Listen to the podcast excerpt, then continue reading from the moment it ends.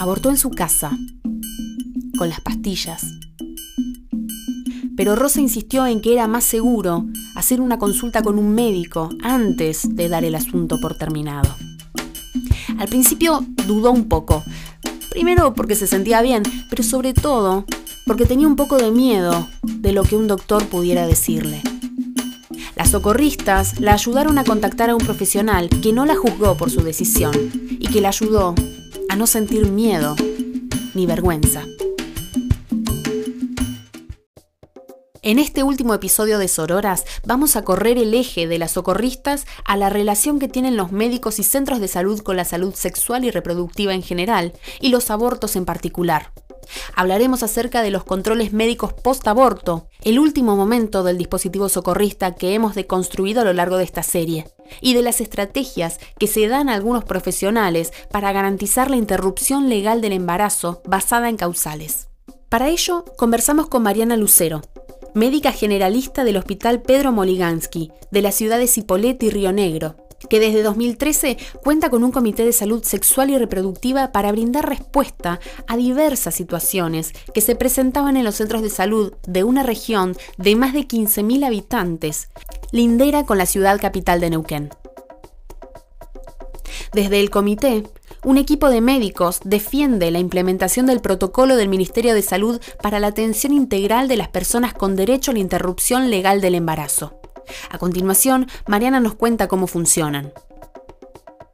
Nosotros empezamos a trabajar en esta temática en el año 2013 más o menos, cuando yo estaba a cargo de los centros de salud, empezamos a, mm, trabajar en, un comité de salud sexual dentro del hospital, porque había muchas temáticas relacionadas a, la salud sexual y reproductiva que quedaban inconclusas, sin posibilidad de resolver por no tener este, eh, aquí a nivel local referentes que se hicieran cargo de estas situaciones.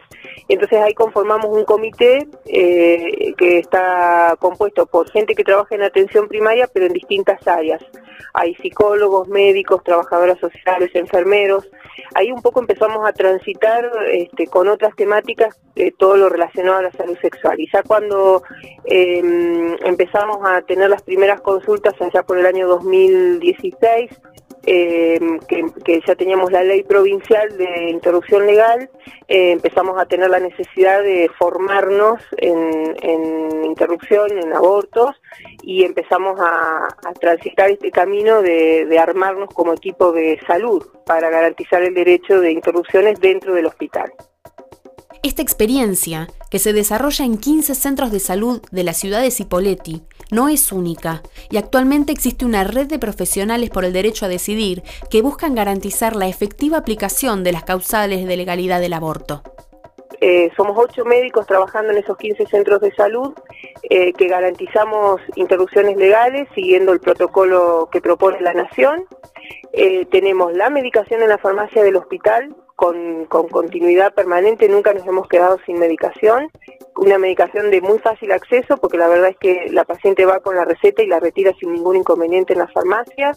Tenemos un camino armado con la gente de ecografía, todas las, personas pueden acceder a la ecografía en tiempo y en forma y con un muy buen trato por parte del servicio. Em, nosotros hacemos la indicación y acompañamos a las mujeres durante el, momento de la interrupción, que es en su domicilio, porque es una práctica ambulatoria, pero con el acompañamiento de alguno de los integrantes del equipo a través de comunicación telefónica. Em, y después están, vuelven al control eh, post interrupción eh, con nosotros nuevamente.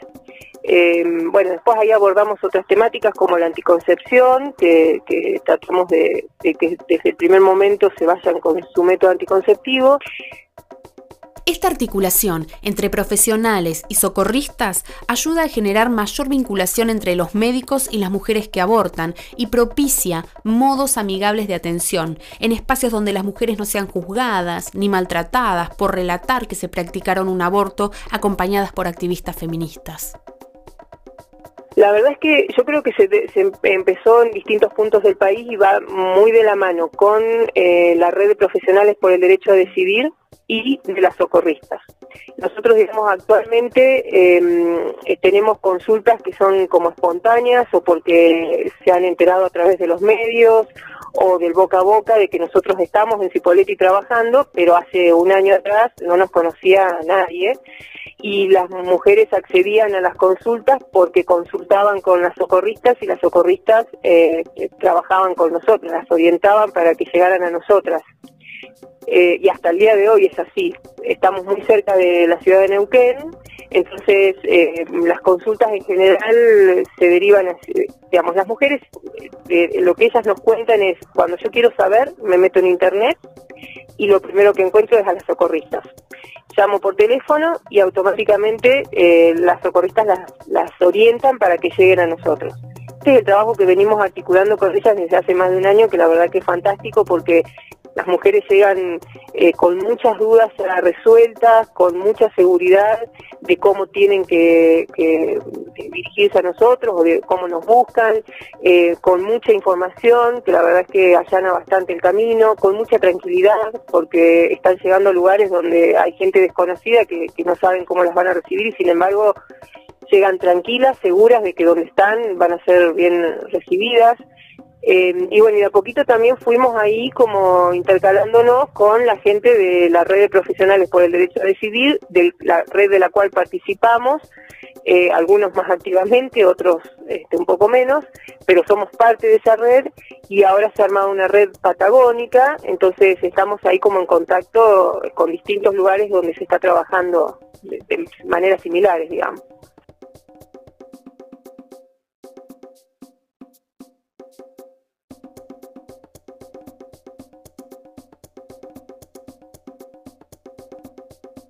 Em, nosotros, digamos, como, como todo en el sistema de salud público, el acceso es, es difícil.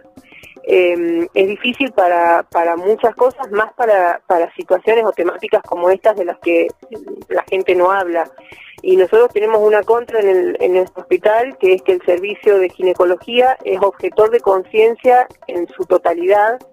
Entonces, eh, no solo son objetores, sino que a veces hasta son obstaculizadores y, nos ha costado mucho que, las personas lleguen al hospital y se encuentren con gente amigable que las pueda orientar, recibir, eh, derivar en, tiempo y en forma. Entonces hemos tenido que hacer ese trabajo.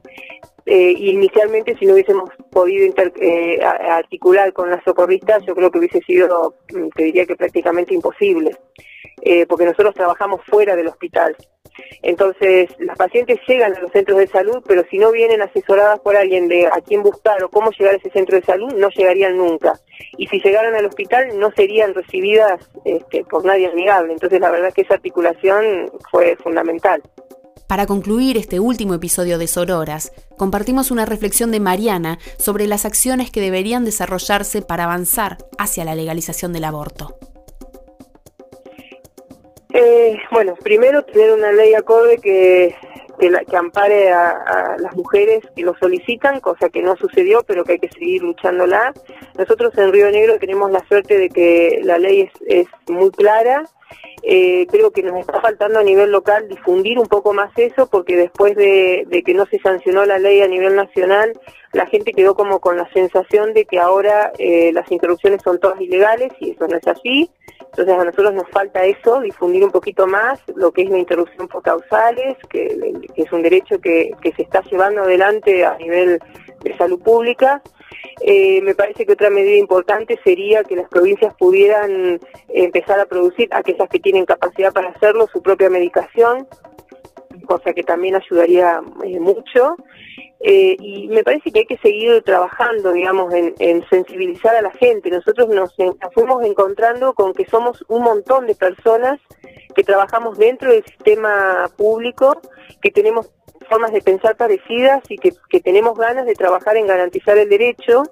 Y hace un año atrás no nos conocíamos ni sabíamos que teníamos estas formas de pensar y de repente fuimos de a poquito encontrándonos y metiéndonos en los, diferentes servicios y contándoles qué decía la ley y que éramos estábamos nosotros ahí como para acompañar y el comité se fue haciendo conocido y ahora somos más de 20 personas eh, las que participamos activamente de la red y somos son muchas más las que trabajan dentro del sistema de salud y que eh, están interesados en, poder empezar a trabajar en, en esta temática para garantizar el derecho.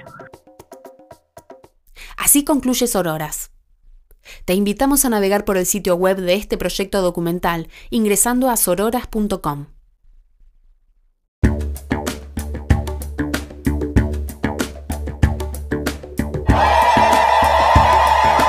Somos socorristas. Somos Auroras.